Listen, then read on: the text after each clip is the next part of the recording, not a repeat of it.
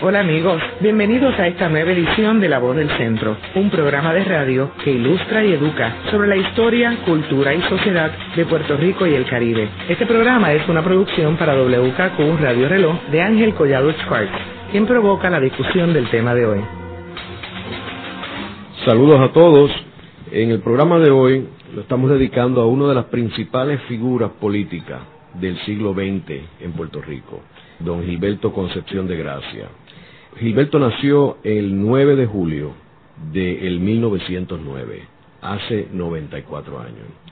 Y hoy tenemos la fortuna de tener a su hijo, un viejo amigo mío, eh, Gilberto Concepción Suárez, quien va a compartir con nosotros sus visiones, sus recuerdos de su padre. Gilberto, cuéntanos un poco de los inicios de don Gilberto.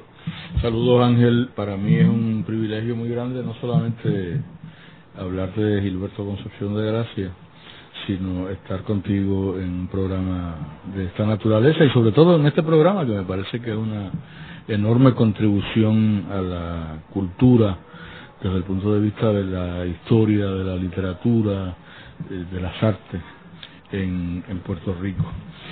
Eh, Gilberto Concepción de Gracia eh, nació en Vega Alta, estudió en la escuela en Vega Alta pero desde que era estudiante en Vega Alta, empezó a desarrollar pasión por Puerto Rico, por lo puertorriqueño y por la independencia de Puerto Rico. Y se empezó a destacar aún en Vega Alta, entre sus compañeros, como una especie de joven incipiente dirigente en esa dirección. Después de eso vino a San Juan y terminó la escuela superior, hizo la escuela superior, no había escuela superior en Vega Alta en ese momento.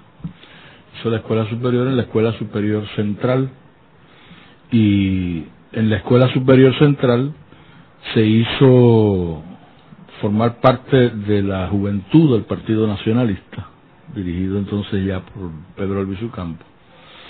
Y en, en esa escuela superior central tuvo ocasión de colaborar con algunas de las personas que después serían figuras en el, en el nacionalismo o, o en otras dimensiones.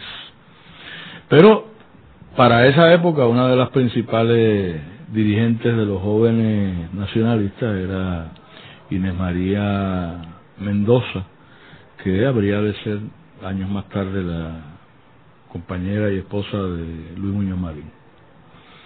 De que se inicia de esa manera, de la Escuela Superior Central pasó a la Universidad de Puerto Rico, donde estudió Administración de Empresas y Derecho.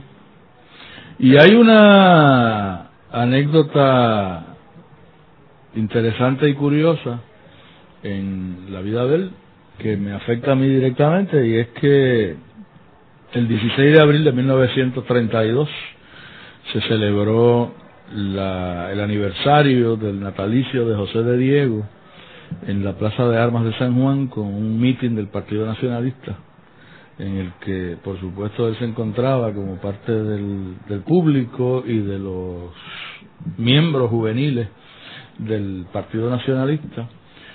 Se había radicado un proyecto de ley en el Senado de Puerto Rico para hacer oficial la bandera de Puerto Rico que era la insignia que utilizaba el Partido Nacionalista como símbolo partidario, y el propósito subyacente era quitarle el símbolo al Partido Nacionalista.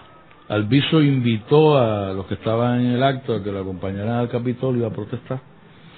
Y mientras ocurría esta protesta, cuando iban subiendo las escaleras del Capitolio, que entonces eran de madera, ahora son de mármol, la policía se puso un poco nerviosa, empezó a repartir eh, golpes, golpearon a un estudiante de la Escuela Superior Central que quedó semi inconsciente, se rompieron las barandas eventualmente y varios de los estudiantes cayeron al pavimento, dos o tres pisos más arriba. Y este joven pues eh, se golpeó semi inconsciente y murió y eventualmente fue el llamado primer mártir del Partido Nacionalista en la lucha por la independencia de Puerto Rico.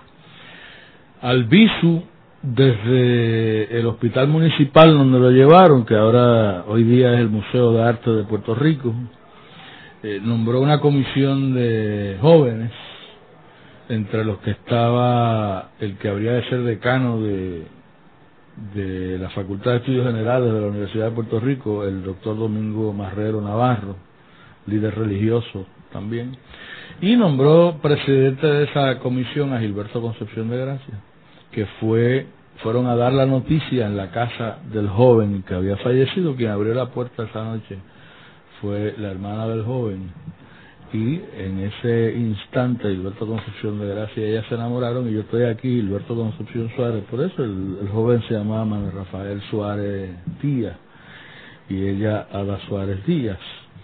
De manera que eso pues tiene cierto interés. A partir de eso pues las intervenciones de Gilberto Concepción de Gracia ya fueron matizadas como adulto más que como joven. Hacemos una breve pausa y continuamos luego con la voz del centro por WKQ Radio Reloj.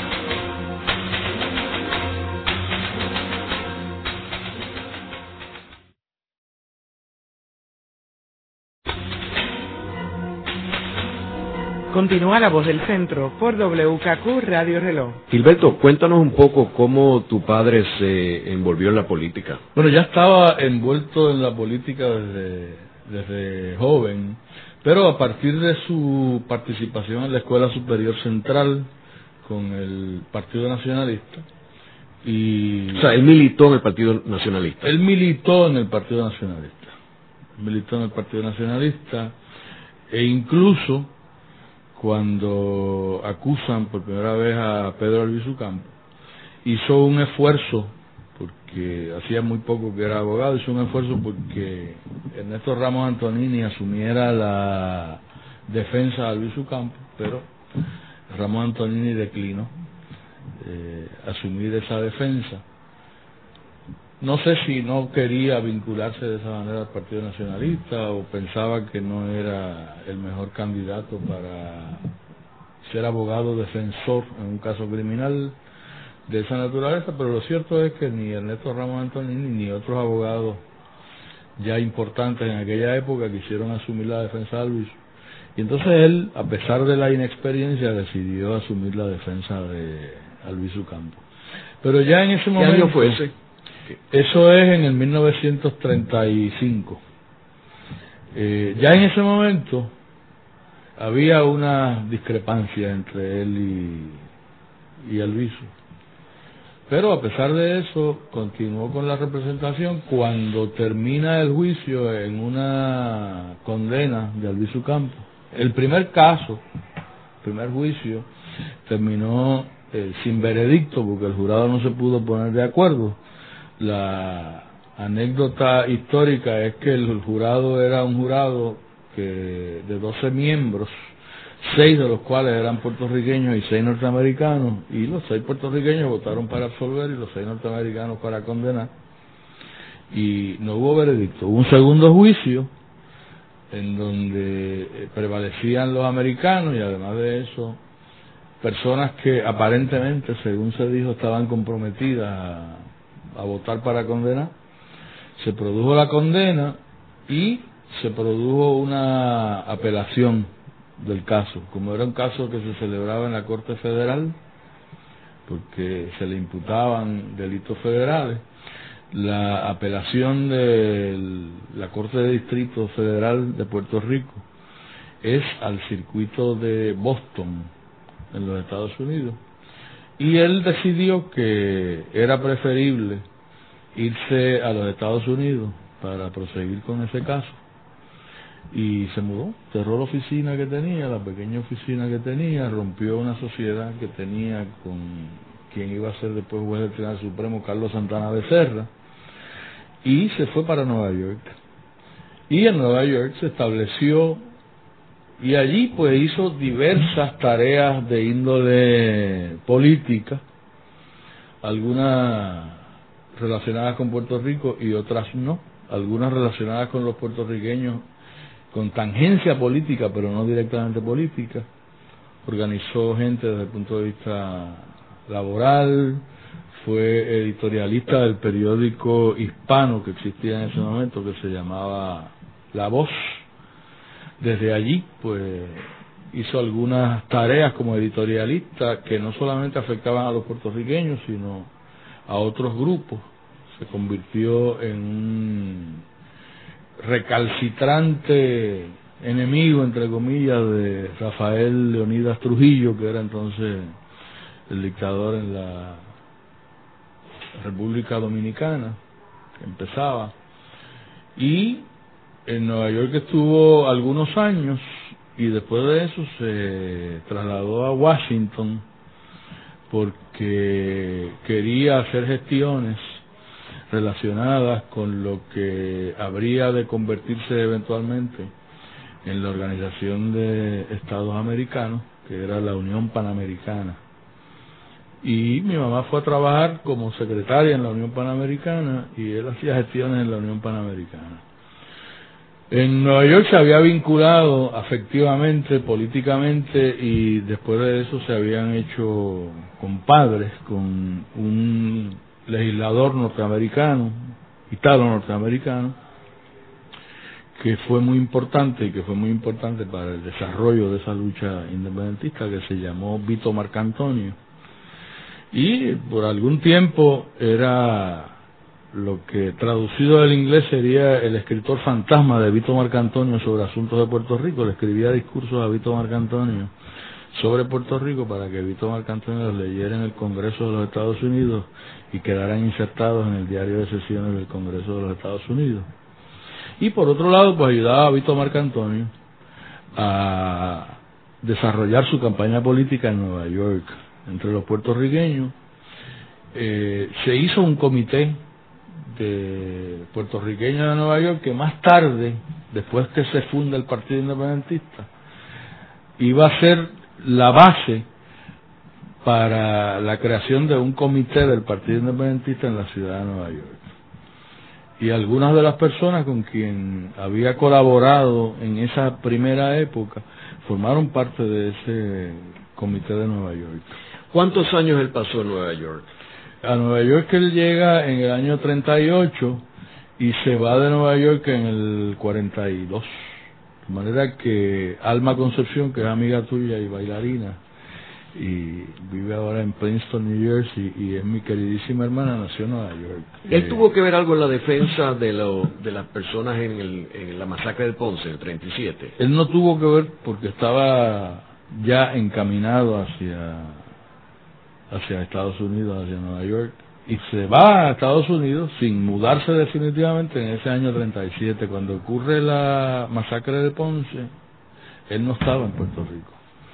Y nunca regresa a Puerto Rico, excepto de visita durante esa época y después del año 39 que se hacen tan difíciles las comunicaciones por la guerra, entonces ya se queda definitivamente en Estados Unidos hasta el año 44. ¿Y qué sucede cuando regresa a Puerto Rico en el 44?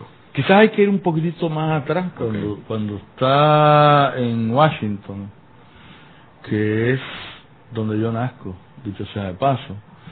Eh, cinco años después de haber nacido mi hermana en Nueva York, a pesar de que en la actualidad yo le llevo alrededor de 15 años a ella, pero eso es un asunto que no tiene que ver con el, con el programa, sino con la vida familiar. Estuvo trabajando en múltiples cosas en Washington, inclusive en estos días pasados yo estuve a punto de ir a Vermont con unos amigos que tienen casa en, en Vermont, que son amigos tuyos también, pero el viaje hubo que aplazarlo yo tenía muchísimo interés en ir a Vermont, no solamente por, por estos amigos, sino porque en Vermont hay una importante pequeña universidad que se llama Middlebury College. Y en Middlebury College, eh, yo no la he visto, pero varias personas que han estado allí me lo han indicado. Hay una tarja que dice que el Departamento de Lengua romance y de literatura hispanoamericana fue fundado por Gilberto Concepción de Gracia, quien fue profesor allí, porque entonces él viajaba periódicamente de, de Washington a Vermont para dar esas clases. Y como en la vida real lo que más le gustaba era la literatura y la literatura hispanoamericana, pues esa fue la cátedra que inició en Vermont mientras hacía política y hablaba de política en Washington, bregaba con los asuntos literarios en Vermont.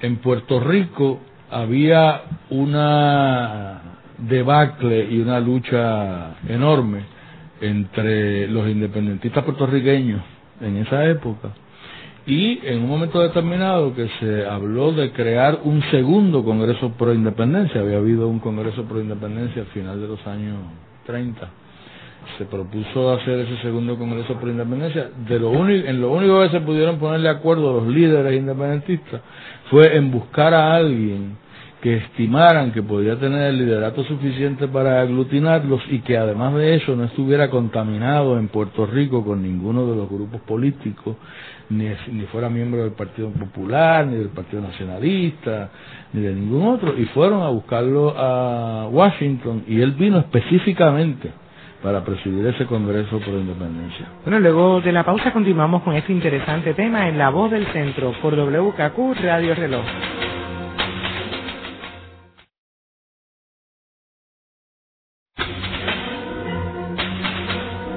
Están escuchando La Voz del Centro por WKQ Radio Reloj. Ahora puede accesar a toda hora y desde todo lugar la colección de programas pasados de La Voz del Centro mediante nuestra nueva página de internet www.vozdelcentro.org. Gilberto, nos estabas comentando sobre el Congreso Pro Independencia que tu papá presidió el segundo.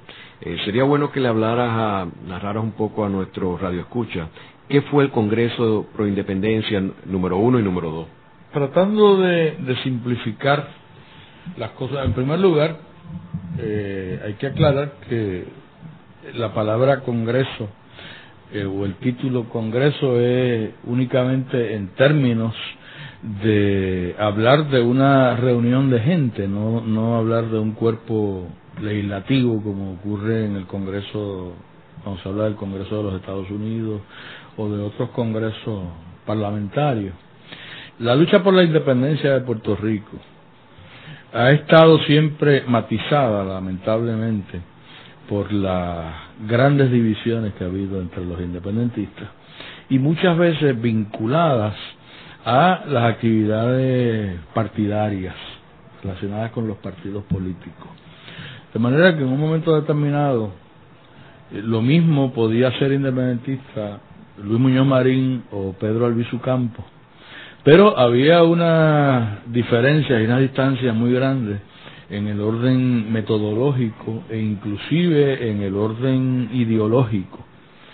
Y la idea primaria de crear esa unión de gente y de voluntades en dirección hacia el apoyo a la independencia de Puerto Rico realmente tiene que ver con la agrupación de gente que puedan creer, que pudieran creer en la independencia, que pudieran estar dispuestos a defender la independencia, pero no necesariamente coincidentes en términos de la ideología que debía imperar en esa en esa república que se pudiera conseguir, ni siquiera en el orden republicano específicamente, podría inclusive haber gente que no creyera en el orden republicano en términos de la división que se ha identificado también con la democracia de que haya tres poderes, un poder legislativo, un poder ejecutivo y un poder judicial.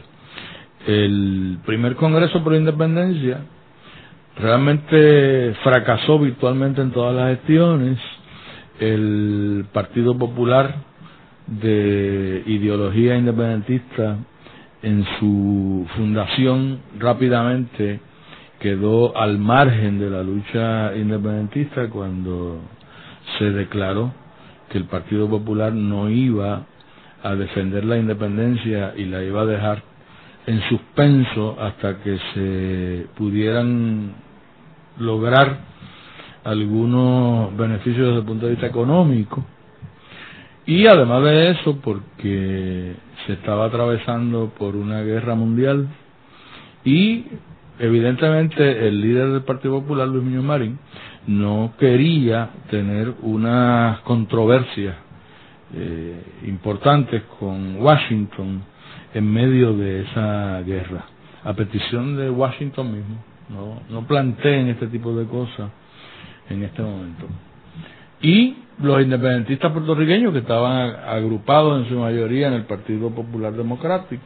Gilberto no estuvo nunca en el Partido Popular No estuvo nunca en el Partido Popular Democrático, porque había salido el Partido Popular Democrático, se funda todo, toda la incepción, todo el inicio y la fundación formal empieza en el año 38, ya él está en Estados Unidos, el Partido Popular va por primera vez a elecciones en el 40, él está en Estados Unidos, va por segunda vez a elecciones en el 44, él regresa a Puerto Rico en agosto del 44, después que han pasado las inscripciones de votantes en Puerto Rico, de manera que en ese momento, aunque dice que si hubiera sido elector hubiera votado por el Partido Popular, como no era elector, no iba a votar por nadie.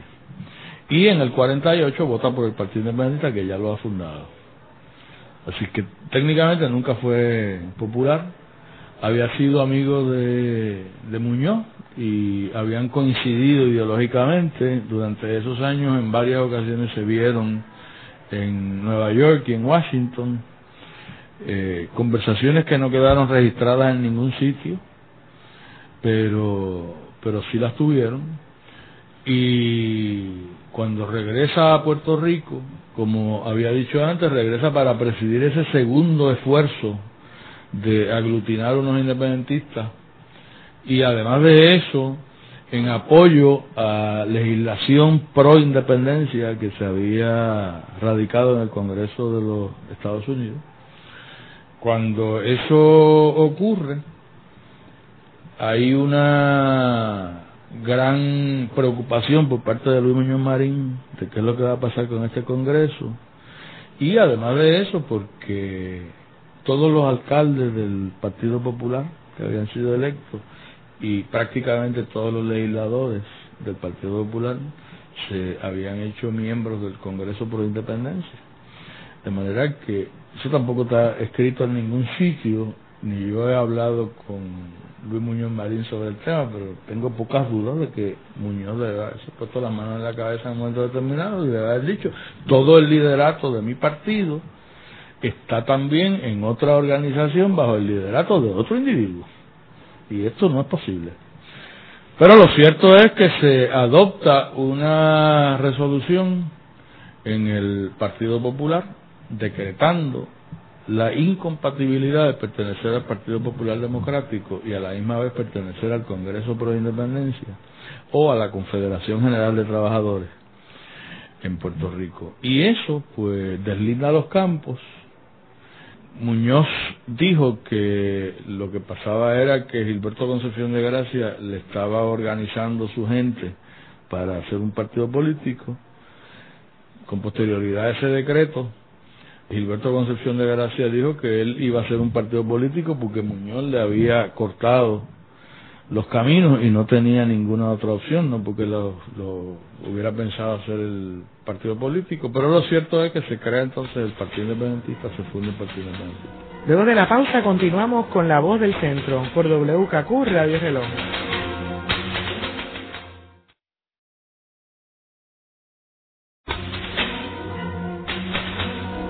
Regresamos con la voz del centro por WKQ Radio Reloj.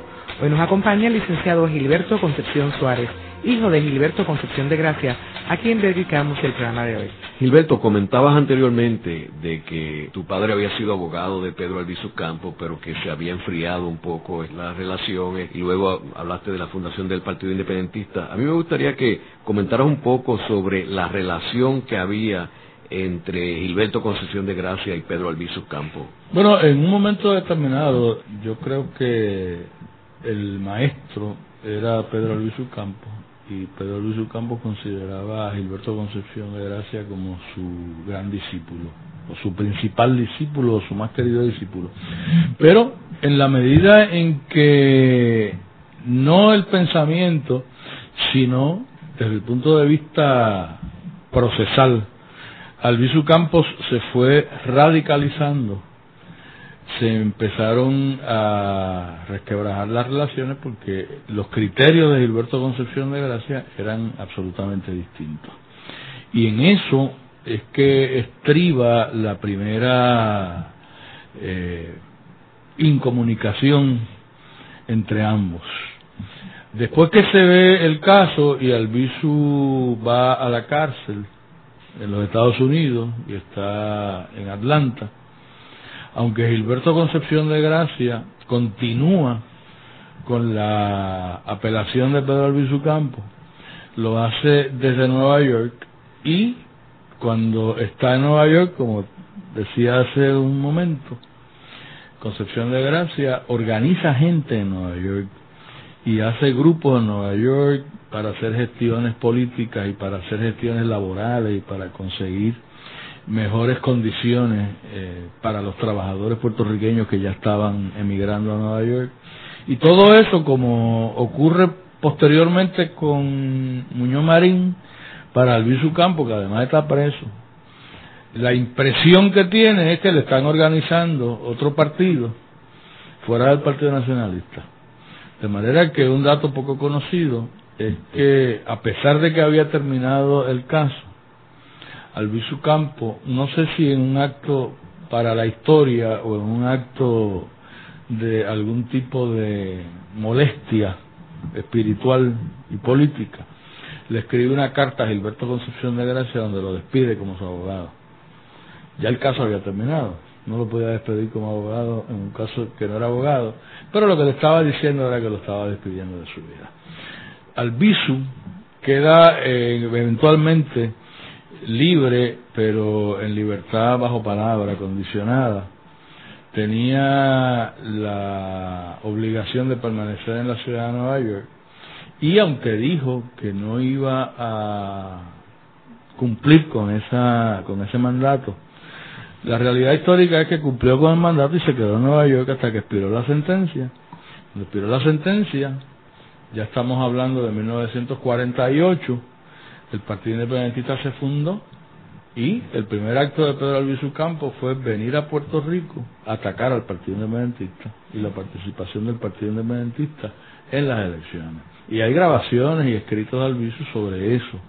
Y el más terrible, donde a los miembros del Partido Independentista, en un juego de palabras, a mi juicio desacertado, le llama los pipistas, haciendo alusión eh, a, a, una cosa un poco de, de barriga y de dependencia económica. Y ese discurso terrible contra el Partido Independentista lo hace el 23 de septiembre en Lares, apenas a menos de un mes y medio de las próximas elecciones y en Lares. De manera que ya la relación estaba absolutamente... ¿Y cómo reaccionó el Partido Independentista a eso? El Partido Independentista decidió no hacer la guerra con el Campo, ni pelear con el Campo. Siguió para las elecciones del 48, pasadas las elecciones del 48, el próximo evento importante. ¿Cómo salieron las elecciones del 48? También hay toda una serie de, de, anécdotas con relación a eso y con relación a la actitud del Partido Popular, con relación al Partido Independentista. Y hay un montón de información en las investigaciones que hizo la Comisión de Derechos Civiles posteriormente. El Partido Popular, eh, en aquella época, los electores tenían que encerrarse en los colegios electorales y no podían entrar a partir de cierta hora. Los que se hubieran quedado fuera se habían quedado fuera. El Partido Popular manipuló las listas electorales, envió informaciones de dónde votaban los electores que era incorrecta o falsa para desviar electores que iban a votar por el Partido Independentista. Y además de eso, hay una enorme cantidad de telegramas, por ejemplo, bajo la firma de Luis Muñoz Marín, donde decía que se despidiera a fulano de tal o a Perencejo porque eran miembros del Partido Independentista.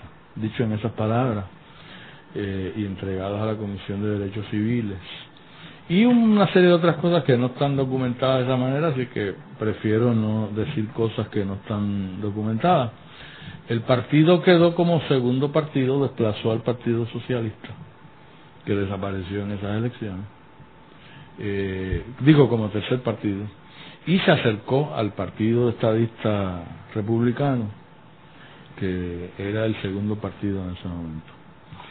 En el 1950, sin embargo, Albizu y el Partido Nacionalista deciden hacer una revolución en Puerto Rico. El efecto de esa revolución puede haber sido de diversa índole. Yo creo que eso está por estudiarse, si es que todavía se puede estudiar.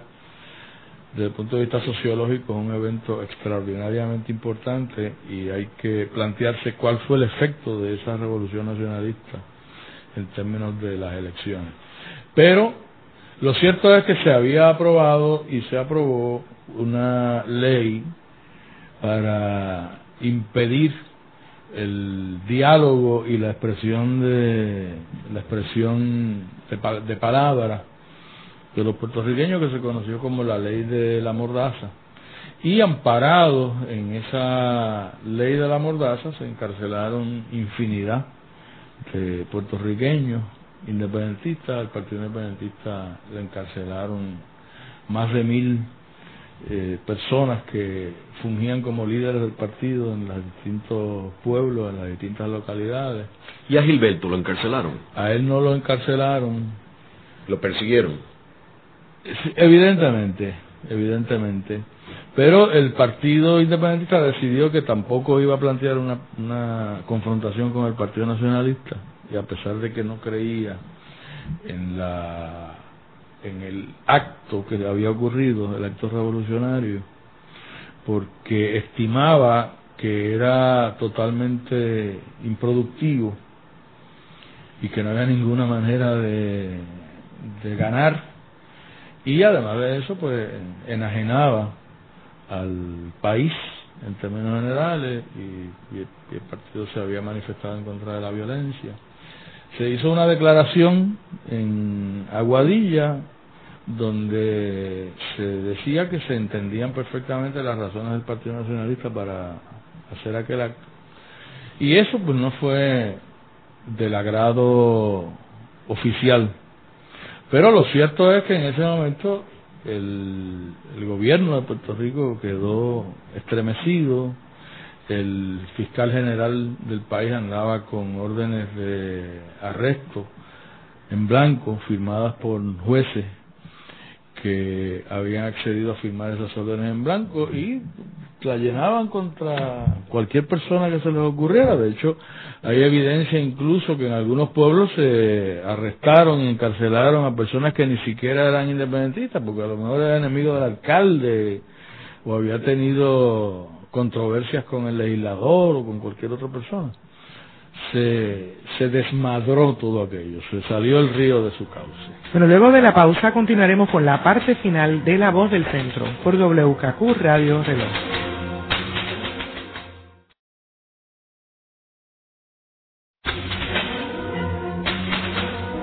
Están escuchando La Voz del Centro por WKQ Radio Reloj. Ahora puede accesar a toda hora y desde todo lugar la colección de programas pasados de La Voz del Centro mediante nuestra nueva página de internet www.vozdelcentro.org. Gilberto, eh, habías mencionado que en el 48 el Partido Independentista se convirtió en el tercer partido, desplazando al Partido Socialista.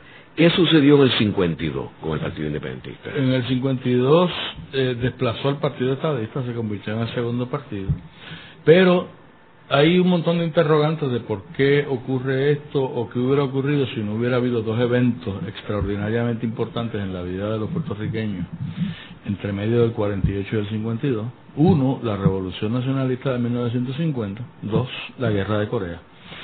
Eh, lo cierto es que a partir de 1952, en que se oficializa lo que se ha llamado el Estado Asociado de Puerto Rico, que desde el punto de vista mío como independentista fue únicamente eh, el atornillamiento del Estado colonial de Puerto Rico con muy pocas concesiones en el orden político y ninguna en el orden económico.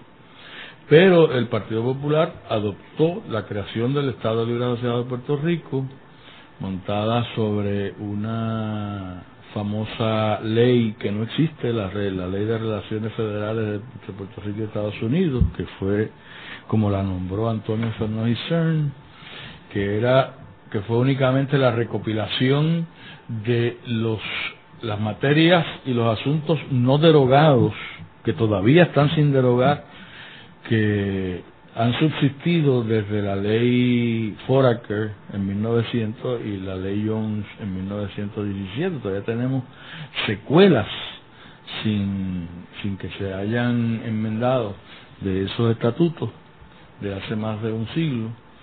Y el Partido Popular se montó en esa creación del llamado Estado Asociado para eh, entre otras cosas, atacar la independencia de Puerto Rico, se enfilaron los cañones contra la independencia de Puerto Rico y se le estuvo diciendo por muchos años al país que éramos incapaces de gobernarnos a nosotros mismos, que esto iba a ser un caos, que nos íbamos a morir de hambre, que no teníamos recursos naturales, que no teníamos criterios democráticos. Y el Partido Independentista a la misma vez que pierde electorado entre el 52 y el 56 tuvo que batallar con el problema magno de que se creó se crearon generaciones de puertorriqueños aterrorizadas por la idea de la independencia de Puerto Rico que todavía subsiste. Y en términos de las elecciones del 56, ¿a qué posición llegó el Partido Independentista? En el 56 bajó a una tercera posición nuevamente. Pero lo interesante es que bajó a una tercera posición con el electorado de entonces con 86 mil votos aproximadamente, que representaban más del 10% del electorado puertorriqueño. Y se produjeron una serie de ataques inmisericordes contra la dirección del Partido Independentista porque había fracasado electoralmente con posterioridad. A pesar de que del 56 a nuestros días han pasado más de 40 años, todavía ningún partido independentista ha alcanzado esa votación, no ese por ciento, ese por ciento es una cosa idílica, porque eh, en el mejor momento posterior, la combinación del Partido Socialista y el Partido Independentista no tuvieron 5% del electorado. La combinación. Pero en ese momento, eh, gran parte del liderato independentista, pues decidió que el problema era la dirección del Partido Independentista, que esa votación era una votación muy mala, y que había que sustituir ese partido y se crearon organismos que fueron creados fundamentalmente para atacar al Partido Independentista. Cuando, cuando muere Gilberto, él tenía que edad 58 años. una persona que muere joven. Eh, ¿Cómo él se sentía? Ya yo soy más viejo que él. ¿Cómo él se sentía cuando muere eh, en términos de la independencia de Puerto Rico y el rol del Partido Independentista? Bueno, yo creo que no había decaído en nada su entusiasmo y su fe eh, en términos del trabajo que había que realizar y de los logros futuros. Pero eh, creo que había una gran pesadumbre porque en ese momento algunas de las personas que habían estado más cerca de él o que podían estar más cerca de él habían realmente incomprendido la función del Partido Independentista y la propia función de él, de manera que dos figuras clave en ese momento no tenían absolutamente ninguna comunicación con él.